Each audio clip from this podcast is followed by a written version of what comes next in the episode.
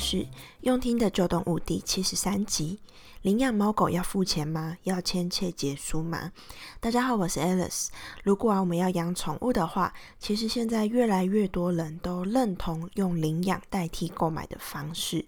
那在台湾呢，其实我们领养的管道跟资讯也都非常多元。除了我们可以去公立的收容所之外呢，你如果不敢去收容所的话，其实也有很多人是看网络上面的资讯，到一些嗯私人的中途家庭，或者是私人的协会机构，又或者是呢找一些爱爸爱妈的狗园等等的，去把自己未来的毛小孩给带回家。那但是啊，有一些送养人可能会要求呢，你带走毛小孩之前去支付一些费用，比如说可能是啊、补助医疗费啊、照顾费、保证金等等的，或者呢是要你签订切结书。那这些做法其实，嗯、常常会让领养人望之却步，甚至是会产生一些纠纷哦。那到底为何这些私人的单位，他们呢要订定这么多的规矩呢？他们到底是想要巧立名目来敛财，还是真的关心、真的担心这些动物？还有领养人，你到底要如何保护自己的权益呢？其实啊，这些在台湾都是很受争议的问题，所以今天我就想要来跟大家讨论一下这个议题。那我们就开始今天的节目吧。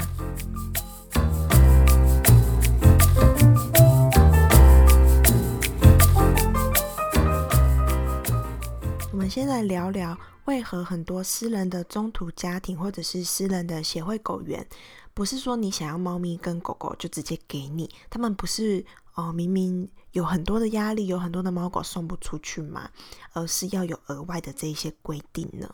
其实啊，有养过宠物的人就知道，嗯，每个月的开销其实都不低嘛。那我们算一下会有哪一些基本的项目开销好了。每个月呢，你基本的开销，假设你只喂一些不那么贵的干饲料好了，那你还有心丝虫啊、跳蚤、蜱丝驱虫药这些，那这样子每个月固定的开销，其实最低就要一千块的台币。这是最低哦，而且是不用过得太好的状态。那每年呢，固定都要去帮你的宠物施打一些十合一的疫苗跟狂犬病的疫苗。那差不多一只狗狗没有生病的话呢，你最基本的开销你也没有额外的享受，你一年就要花一万五的台币。那但是你如果养了猫咪跟狗狗，就算你是中途的好了，你基本上还是会买罐头啊，一些肉干零食，甚至买好一点的饲料，或者是买一些鲜食，比如说肉啊等等的，来帮它加菜嘛。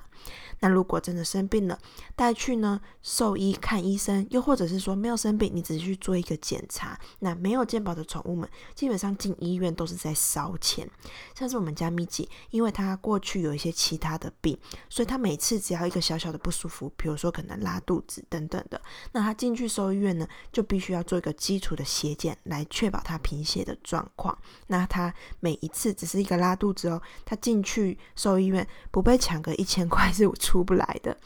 那像我们家邻居的狗狗啊，他之前胰脏炎进医院，那他检查，因为他是半夜去挂急诊嘛，所以他检查、治疗，然后还有住院，光是第一天一天而已就花了一万六。那后面几天的住院就更不用说了，他总共这整趟下来花了十万块台币。那我们家咪姐也是，他之前也是因为持续的。呃，胰脏啊，肠胃反复的发炎，那一个月的时间呢，也花掉我五万块。好，那更别说很多的救援的浪浪的这些私人的中途爱爸卖爱妈，或者是私人的协会狗员了，他们会出手去救这些浪浪呢。通常这些浪浪的状况就已经不是很好了，所以救援回来的第一件事情就是要带去医院做一堆检查，了解他们的身体状况嘛。那这些检查包括各式各样的血液检查、X 光、超音波等等的，像这样子基础的检查哦，你都还没有生病的前提下。做下来呢，至少三千块是跑不掉的。那在台湾的流浪狗啊，其实最常见的疾病就是心丝虫跟焦虫了。那这两样其实是流浪狗带回来很容易就中了，所以中了的话呢，治疗的费用都是算万的。像我们现在还在中途的一只狗狗叫 Tiger，它就是同时中了心丝虫跟焦虫，所以它持续这样治疗下来已经花了不少钱，然后还有它中途的费住宿费，全部都是在烧钱。那基本上，如果又被你检查到有问题的话呢，你一定要治疗好才会送养嘛。那这样子大额的医疗开销，还有你要花时间的去喂药啊、跑医院等等的，都要很费时费力又花钱。那当然呢，浪浪呢还有可能有更多的疾病嘛，又或者是本来天生就比较体弱的话，就更可能常常要到医院去报到。那这样子的话，他的医疗开销又更多了。那做救援跟中途的人，还有协会啊、狗员啊等等，通常就不会只有一两只而已嘛。基本上他们就是会，嗯，救好几只，同时要顾好几只，因为他们都希望可以帮助更多的浪浪可以找到家。那这样子呢，他们也，呃，把狗狗送出去，他们也才有更多的时间空间来帮助下一只浪浪。所以，如果他们没有足够稳定的经济来源啊，其实这些真的是非常非常沉重的负担。很多的个人的爱爸爱妈，他们基本上都是靠着在烧自己的存款，靠着家人的支持，还有自己的薪水 在努力做支撑的。那对他们来说，也就是这些送养人来说呢，他们不止平常，呃，比一般人更爱动物，他们更关注动物福利的议题。所以在他们自己投入大量的时间跟金钱来救援一只猫狗的时候呢，就会很担心说，好，我今天我花了这么多时间、心力跟钱，然后再照顾这一只狗狗、猫咪，终于把它变得好好了，可以送出去了。这时候他们又要开始担心说，那如果我送给这个人，如果被虐待、被养的不好、不够被爱，或者甚至被弃养等等的话，会怎么办呢？他们会更焦虑这些事情，所以啊，他们才会更严谨的去审核这个领养人。那甚至他们会呃刻意去设下一些平常人可能可能会看起来很严格的规定跟条件。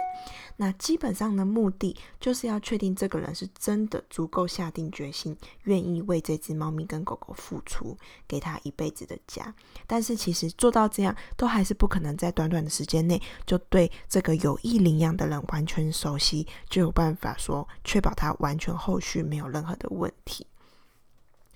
那很多中途啊，其实都会跟领领养领养人签订一个认养的切结书。那因为有签订这个认养的切结书呢，所以如果呃认养人你没有依照切结书的条款去照顾好猫咪跟狗狗的话呢，其实送养人是可以要求要要回这只猫咪跟狗狗的哦。对送养人来说啊，这是非常重要的保障，因为至少这个领养人，如果你不要这只猫咪或狗狗的时候，我还有权利能够拿。回来照顾这个小生命，继续保护它。所以可能有一些呃呃送养人或是爱妈爱爸们，他们可能把狗狗送给你的时候，他们的晶片他都不愿意过户，或者是说他会跟你约定好，在一个比较长的时间，比如说半年后、一年后，觉得确定真的没有问题的，他才会把这只猫咪跟狗狗的晶片真正过户给你，因为他就是要确保他拥有一定的掌控权，能够对这只小动物负责。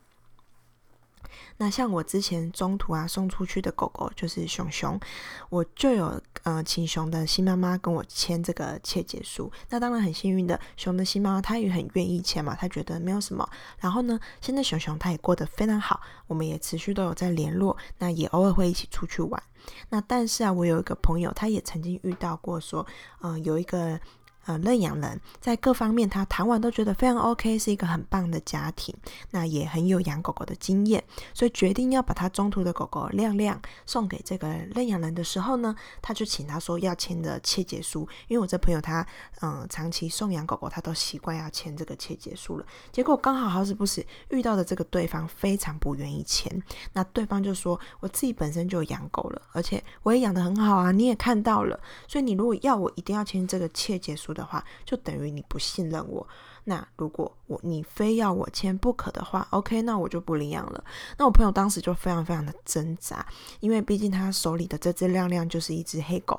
而且呃知道它长大以后会变得蛮大只的，所以会不好送。但是他最后他还是决定。呃，不送给这个领养人了，因为他知道说，如果自己不让对方签这个切结书的话呢，他自己会一直很不放心、很不安心，因为他会觉得他自己没有办法确保后续有没有能力对亮亮有一定的掌握度。那虽然呢，亮亮错过了。这次的缘分，因为那时候他还是幼犬嘛，他错过了之后呢，结果他继续中途了快一年都乏人问津哦，而且他变成了一只很大的大黑狗。不过啊，最后收场的是呢，亮亮因缘际会之下，那有一个家庭呢就要帮忙中途他亮让亮亮暂时住在他们家，结果呢中途了好一阵子之后呢，这个家庭就太喜欢亮亮了，结果最后就自己把亮亮给收编起来，所以最后还是 happy ending 啦。那当送养人我们要求要签切结书的时候呢，其实也很让很多领养人会望之却步。那我在网络上有找到一些常见的切结书的内容。那我自己呢也有一份我之前呃给领养人签的切结书的范本。如果你有需要的话呢，你也可以私讯我们用听的旧动物的粉砖来跟我要。那当然你是可以自己弹性的去调整这些条款的。那一般呢，认养切结书呢会列出认养人必须遵守的条款。那比较常见的呢，大概就是认养人你应该具备的基本条件，你认养人后续你应该要如何去照顾这只动物，你认养人你必须要同意送养人呃之后未来可以跟你追踪访视的一个频率。还有认养人，你如果呢违反相关认养的规定的话呢，送养人是有权利收回这只动物，并且追溯相关的法律责任哦。那当然，呃，在签订这个切结书的时候呢，其实这是一个双方同意的一个呃条款嘛，是你们讨论好的。所以，如果当你身为你是要领养一只动物的时候，你如果觉得送养人要叫你签的这份切结书，条件太过严苛了，嗯、或者是你觉得有被侵过度被侵犯到隐私的时候，其实你也可以去跟他呃谈，比如说调整呃约访啊，调整这个后续追踪的频率，调成一个你觉得比较可以接受的状况，又或者是说呃你觉得。嗯、呃，他要求说，嗯、呃，每天一定要至少带狗狗出去散步三次。比如说这样的条条件，身为一个上班族来说，你可能是做不到的。但至少可能你早上跟呃晚上出门前跟下班后是做得到的。那你跟他谈调改改成两次，那这样子是不是可以呢？其实都是可以弹性去跟对方谈这个切结书的内容的、哦。好，那在台湾呢、其实除了部分的公立收容所会在领养的时候收个几百块小额的规费跟打金片的费用之外呢，其实目前在台湾很少数的送养人或者是送养的单位会跟领养人收钱。那当然呢，也是会有少部分的人收啦。那基本上我听到的会收的大概就是三千块台币而已。那会收这个三千块台币的费用呢？其实目的呢，主要是去诉求说，救援跟照顾一只浪浪，其实我们前面刚刚都有跟你分享到嘛，基本的医疗开销啊、检查这些什么的，其实都超过这三千块了。所以呢，基本上会希望由这只猫狗未来的新主人，你能够负担过去我们已经帮你。带猫咪狗狗去做检查，甚至是做治疗的这个很基本的三千块的费用。那像是很有名的浪浪别哭，他们呢在经过层层严格的审核之后，决定要把猫咪跟狗狗送给你的时候呢，他就会要求领养人你要负担三千块的费用。然后呢，他们是希望说你负担的这个三千块呢，是能够拿来让他们继续帮助下一只他们要继续中途的浪浪的。那可能也有部分个人的送养人，他可能出自于保障他自己中途的这些猫猫咪跟狗狗的前提之下，或者是呢，他可能是出自于呃多一点点的费用收入，能够来帮助更多的浪浪。又或者是说，他可能收钱是出自于他曾经有不好的送养经验，比如说，可能他曾经送出去的猫咪跟狗狗被虐待了，或者是被丢弃了，所以呢，他才会刻意去要求领养人去支付这笔不算太大的费用。那他目的呢，可能是希望说，看你愿不愿意为眼前这只你下定决心要对他负责一辈子的宠物负担这个三千块的钱。那我觉得，对于部分真心想要领养动物的人来说，基本上你就是下定决心要给他一辈子的家了嘛。所以呢，基本上，嗯、大部分的人如果嗯、呃、被做这样的要求的话呢，基本上你只要当下看到这只动物的状况是好的，被照顾得好好的，是可以接受的。那基本上大部分人是可以接受支付一些合理的金额来帮助送养人的。那我觉得，毕竟因为救援流浪跟猫咪跟狗狗所费不值嘛。所以可能基本上大家觉得三千块还是合理的，因为毕竟可能大家都有做过一些功课，了解呃救援一只猫狗所要负担的费用其实是远超过三千块的。那但是呢，我也有看过一些案例，就是有一些领养人，呃，得知要支付这三千块的时候，他反而退缩了，他反而想说，嗯，领养不就是免费吗？为什么要收钱？那这时候呢，其实我觉得。对于送养人来说，他就可以达到他的目的了，因为他就可以看到说，诶，这个领养人他连一次可能我们进医院就要花三千块，连一次进医院的费用他都不愿意付了。那未来猫咪跟狗狗的一辈子还有多少次要生病的机会，甚至老了会有更大的疾病，他甚至上万块、十万、上几十万块都要有的时候呢，他会不会就因此就弃养了？那也有的领养人，他们知道要付钱之后呢，觉得很不爽，他们就甚至可能开始四处的宣宣传啊，甚至是去挞伐这个送养人，说他是动保蟑螂啊，用动物在敛财啊等等的。所以我说，在台湾，其实领养动物要付费这件事情，仍然是一个非常争议的问题。因为我觉得在台湾是供过于求，有太多的个人或者是私人的单位都急着要赶快把动物给送出去，因此大部分在做送养的人或单位啊，包括甚至公立收容所，只要你的。条件认养人的，你的条件是良好的，是觉得足够 OK 的，基本上多数都是免费送养，都是拜托你养送给你，甚至还送一大堆嫁妆，可能杯神、零食、饲料罐、瓢盆都给你了。所以我觉得也是因为这样子的状况，所以形成了台湾的文化当中，觉得领养是完全免费这件事情，甚至有人会说呢。我有爱心，所以我才要去领养啊！结果居然要收钱，那我不如去用买的就好了。所以其实我觉得这样这种呃消息，其实也常听到，看到人家说，那其实这逻辑是明显非常诡异的。我想大家应该都感受得出来，所以我也就不多做批评了。那但是我想要跟大家分享的是呢，其实，在欧美等等的先进国家，你要去购买一只。宠物的话呢，你的条件是非常的麻烦的，而且价格是很夸张的贵。基本上你可能要买一只发斗好了，你在台湾可能几千块就有了。那但是你在这些欧美先进国国家，可能几十万台币都要有。所以多数的一般人也没这么有钱，他们都会比较选择去用领养的方式。但是在欧美国家啊，领养动物被收费是一件非常无敌正常又合理的事情。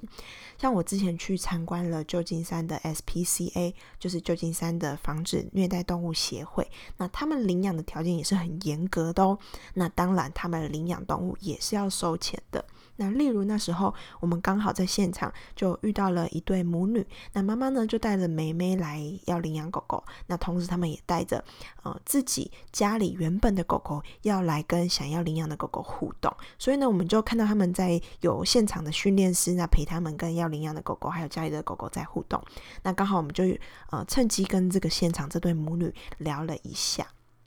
那他们就跟我们说，哦，他们其实本来是想要领养另外一只狗狗的，但是他家的原来的那只狗狗跟他们想要领养的狗狗呢，互动起来状况很不 OK，所以 SPCA 协会他们就不愿意让他呃领养那一只狗狗，因此，因为他们担心说，呃，如果狗狗的未来进入家庭之之后呢，比如说狗狗间他们不和，那可能狗狗就会过得不好，又或者是说，如果狗狗真的发生冲突了，那新的狗狗就比较有可能因此被退养或弃养嘛，所以呢，他们就不让这个家庭养那一只狗，所以呢，这个家庭他们只好再带家里的狗来跟其他这。SPCA 协会的其他狗狗来互动看看，互动良好才可以带走。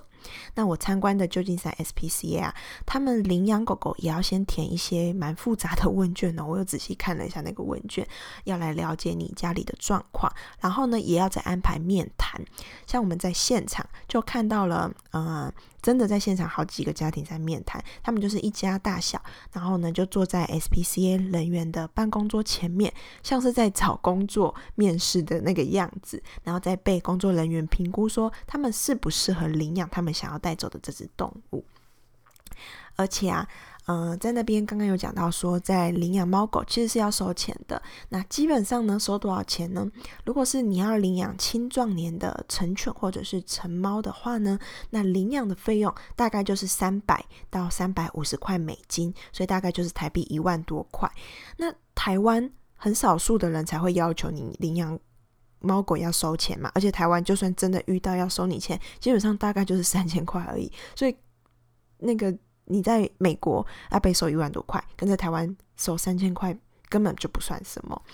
那如果啊你要呃在美国，你如果要领养的是幼猫或者是幼犬的话呢，那你领养的费用就会更贵咯，因为毕竟大家可能很多人都比较想要从。呃，幼猫幼犬的时候开始养，所以呢，我看到大概就是会要幼猫幼犬要四百多块美金。那如果呢，你愿意领养七岁以上的老猫老犬的话呢，那就是可以减免这个费用，可能就只需要看状况负担一百到两百块的美金。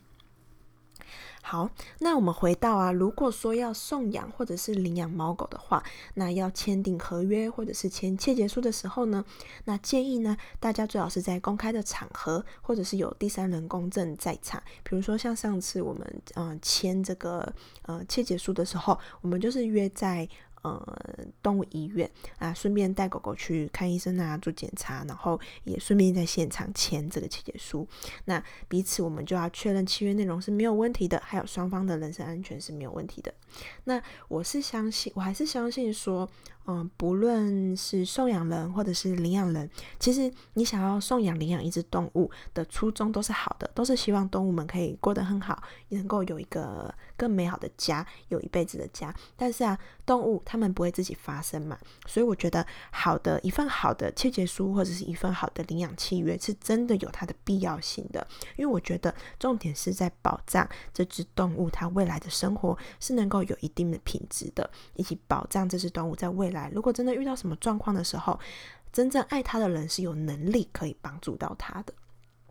那对领养人来说啊，我觉得大家不要把呃签切结书、签契约这件事情视为是一个对自己的管束，视为是别人对你的不信任。我觉得不是的。那我觉得另外适当的领养费用啊，也不是说哦送养人就是要赚你钱的方式。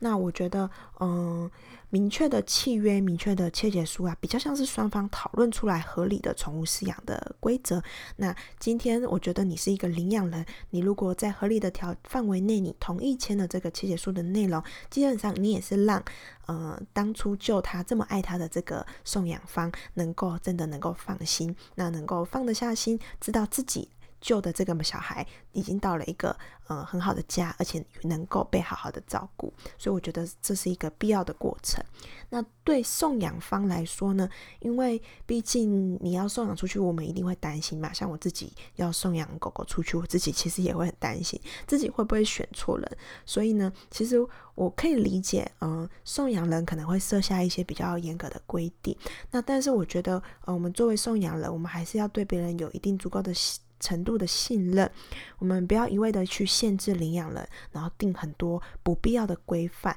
然后或者是 过度严苛的要求，然后不要无限上纲。比如说好了。在确认各资的时候，好，身份证有其必要性嘛？因为确保你是谁，真的之后遇到，比如说真的很惨，遇到虐待动物、遇到弃养的问题的时候，我有你的身份证字号，我知道你是谁，我追得到你，我有办法对你诉诸法律责任。但是如果你去要求领养人，你要额外提供一些什么薪资条、存折证明，来证明说你有足够的经济能力能够养这只动物的话呢，我觉得这个可能就有点太超过了。毕竟我觉得。收入跟愿意实际花多少心思跟花多少心金钱在一只动物身上，其实是没有绝对的关系的。因为我们看到很多的案例，比如说流浪汉，好了，他真的没有钱啊，但他却愿意花很多的钱在陪伴他流浪的狗狗身上，但自己可能没有吃是没有关系的。那。呃，另外我觉得啊，呃，如果有送养了你过分要求领养人呢，呃，要每周去回传照片啊，跟影片啊，或者是呢规定人家说多久就必须要碰面一次，呃，让你见这些猫咪或跟狗狗或等等的，我觉得这些有点过分严格，或者是难以达到的要求，或者是过分去侵犯到人家对方隐私的规定呢，我觉得都会吓跑真正有爱心、真正愿意给猫咪跟狗狗一个永远家的领养者哦。我觉得这样可能就会让人家萌生说，哦，都可以啊，fine，那我不如去用买的好了，还比较方便。的心态，那我觉得比较好的方式是，大家可以尽量看成成为就是像都是爱动物的朋友的方式。那日常呢，就像朋友一样，时不时可能会聊个天，分享一下猫咪跟狗狗的照片、影片，或者是他们日常在家里发生的好笑的事情、一些状况。那可能也可以交流一些猫咪跟狗狗的照顾的知识啊、经验啊等等的。那有时候呢，也能够约见面一起出去玩。